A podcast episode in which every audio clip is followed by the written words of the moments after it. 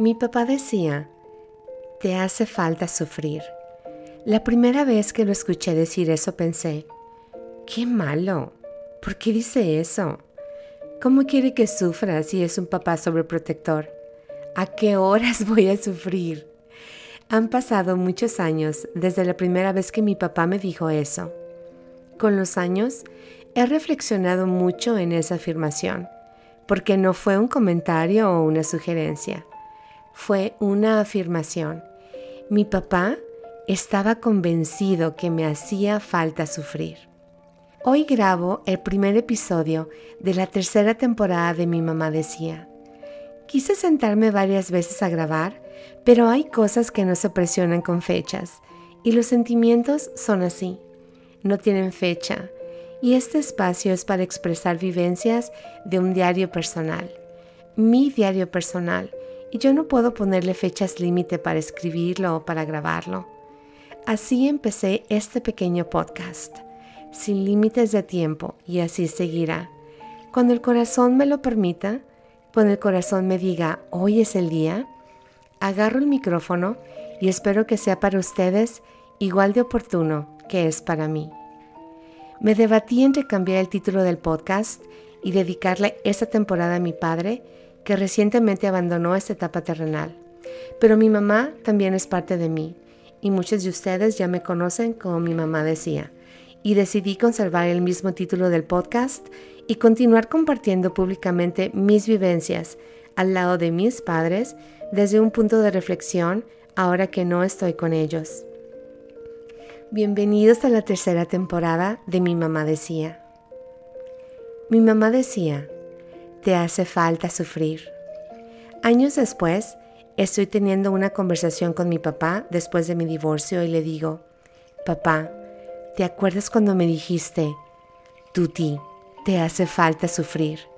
Mi papá en ese momento guarda silencio y le cambia el tono de voz y me dice, qué esperanzas que yo hubiera querido sufrimiento para ti, mi tuti querida y lo interrumpo y le digo, papá, pero lo mandaste tanto al universo que se te cumplió.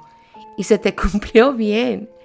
Pero entiendo, ahora entiendo lo que me quisiste decir. Entiendo que mi papá deseaba que yo experimentara la vida fuera de la burbuja de la 505. Si me escuchas por primera vez, la 505 es la casa de mis padres donde crecí, en mi natal Mazatlán y entiendo sus sentimientos encontrados de soltar y de proteger, de ver crecer, pero de asegurarse que todo está en orden, de abandonar una infancia que extrañaría para siempre, de ver a una hija adulta sin perder de vista a la niña. Y lo sé porque lo vivo con tres personitas que nacieron de mí y que me enseñan del significado de la vida que mi padre hablaba. Mi mamá decía, te hace falta sufrir Llevo a la mano al súper y voy con una lista y un presupuesto que no me permite excederme a ningún antojo. Mi hijo de escasos tres años señala con su dedo y me dice, Cookie, Cookie, mami. Me observa con esos ojos enormes y las pestañas le tocan el párpado y le agarro el dedito y le digo, Not today. Él entonces me pregunta, Why, mommy? Y la impotencia se manifiesta en lágrimas de angustia que me corren por el rostro. Estoy tan inmersa en ese momento que no veo que alguien nos observa y al salir me abraza una mujer desconocida y me pone la misma caja de galletas en la mano de Elamán. Y ella solo sonríe, me toca el hombro y asiente con la cabeza. Soy objeto de atención de alguien que ve la dificultad y actúa. Mi mamá decía, te hace falta sufrir.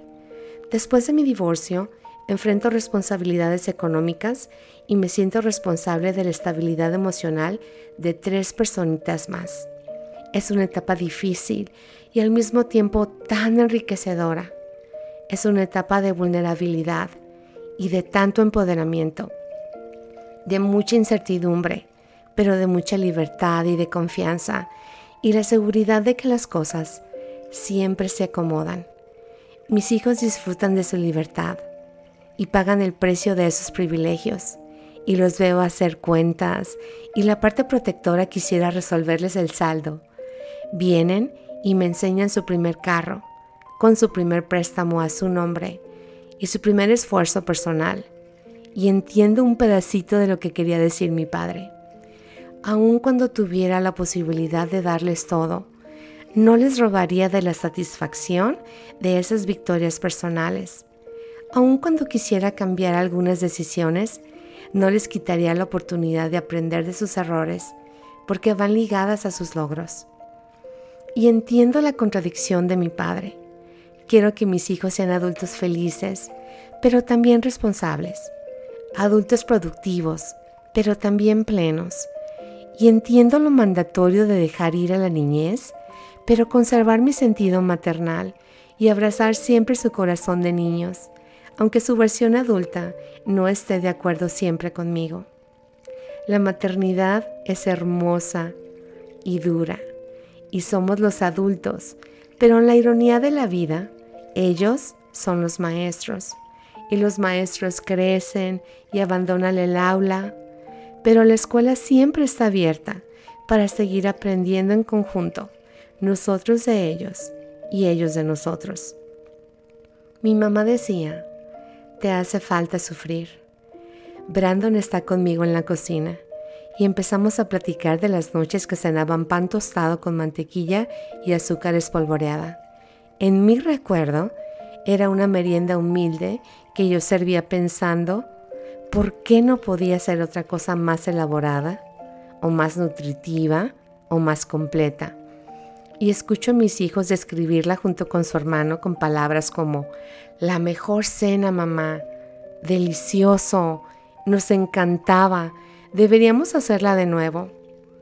Y siento que hay tantos sacrificios que hacemos como padres pensando que no son suficientes. Y en las mentes de nuestros hijos tienen un recuerdo completamente distinto. Y pienso que sufrí de okis. Siempre quise una casa donde la cocina tuviera una ventana. Y esa ventana diera a un patio donde podría ver jugar a mis tres hijos. Hoy la tengo y me paro frente a ella todos los días y veo a mis hijos, pero en mis recuerdos. Revivo momentos de su infancia que me hicieron muy feliz en su momento y también revivo momentos difíciles con ellos. Les acompaño en sus dificultades desde esa ventana, cuando oro por cada uno de ellos y por sus desafíos. Tengo una ventana y veo un patio hermoso y verde, pero es una imagen que me sirve de pantalla de cine y veo las vivencias pasar de un lado a otro mientras se van disipando. Una vez escuché que la vida se vive hacia adelante y se entiende en reversa. Entiendo que la reversa es el sufrimiento del error o la alegría de la buena elección. Todas mis decisiones me han llevado hasta este punto el día de hoy. Y entiendo que mi papá nunca quiso que yo sufriera, pero también entiendo que no me hubiera robado de la realización de mis capacidades, de la felicidad de mi independencia y la satisfacción de mi autosuficiencia. No me hubiera robado de experimentar respeto por mí misma al verme desarrollar una ética profesional y un compromiso laboral que me permitió sacar a mis hijos adelante esos años al frente de mi hogar. Sufrí cansancio y desgaste y noches de desvelo, pero gané admiración por mi persona, respeto por mi disciplina económica y por mi esfuerzo para empujar mis límites. Mi mamá decía, te hace falta sufrir. Nunca pensé que la ventana viendo al patio también me reflejaría a mí, mi infancia, mis decisiones y mis errores, la forma en que me he levantado y la forma en que he suavizado las asperezas de años difíciles. Y entiendo que los sufrimientos de los que hablaba mi padre están intencionados a mi mejoramiento, que estas dificultades embellecerían mi vida, que estaban intencionadas para proporcionarme gozo una vez comprendidas. Y comprendo que siempre estuve protegida por un Padre Celestial que vio y sigue viendo por mí que tuve un Padre terrenal amoroso y sabio, que siempre quiso que un día tuviera este entendimiento de la vida y pudiera agradecer y regresar las oportunidades de bendecir la vida de alguien más. He tenido la oportunidad de ver a madres jóvenes dejar cosas en la caja del supermercado porque la cuenta excede su presupuesto y sé lo que siente. Y cuando es mi turno, pido que se pase la caja de galletas que una vez me pasaron a mí. He podido llevar comida a alguien exhausto, como una vez me llevaron a mí. He podido ver en el espejo a mi padre cuando me veo a mí. Veo sus manos en las mías y cuando entiendo que soy parte de él para siempre, lo veo complacido en mi ventana y sonríe y asiente con la cabeza sin decir nada. Pero su cara me lo dice todo y estamos en paz. Mi mamá decía, te hace falta sufrir. Y tenía razón. Deseo que tú también tengas una ventana donde puedas ver esa transición del sufrimiento, que puedas ver que lo que te regala la dificultad es para tu mejoramiento y tengas la capacidad de entender qué te quiere enseñar. Extraño profundamente a mi padre y me siento inmensamente feliz que mis sufrimientos me han traído a esta Casa Blanca, donde construyo memorias con Estuardo y donde traemos dos historias y día a día trabajamos en escribir una donde haya cupo para todo lo bueno que trajo lo no tan bueno y para todo lo no tan bueno que nos quiere seguir enseñando. Porque lo bonito es que siempre hay algo que aprender, porque esta escuela es eterna como eterno es el gozo que se queda con nosotros cuando lo que vemos por la ventana ha cumplido su propósito de enseñanza.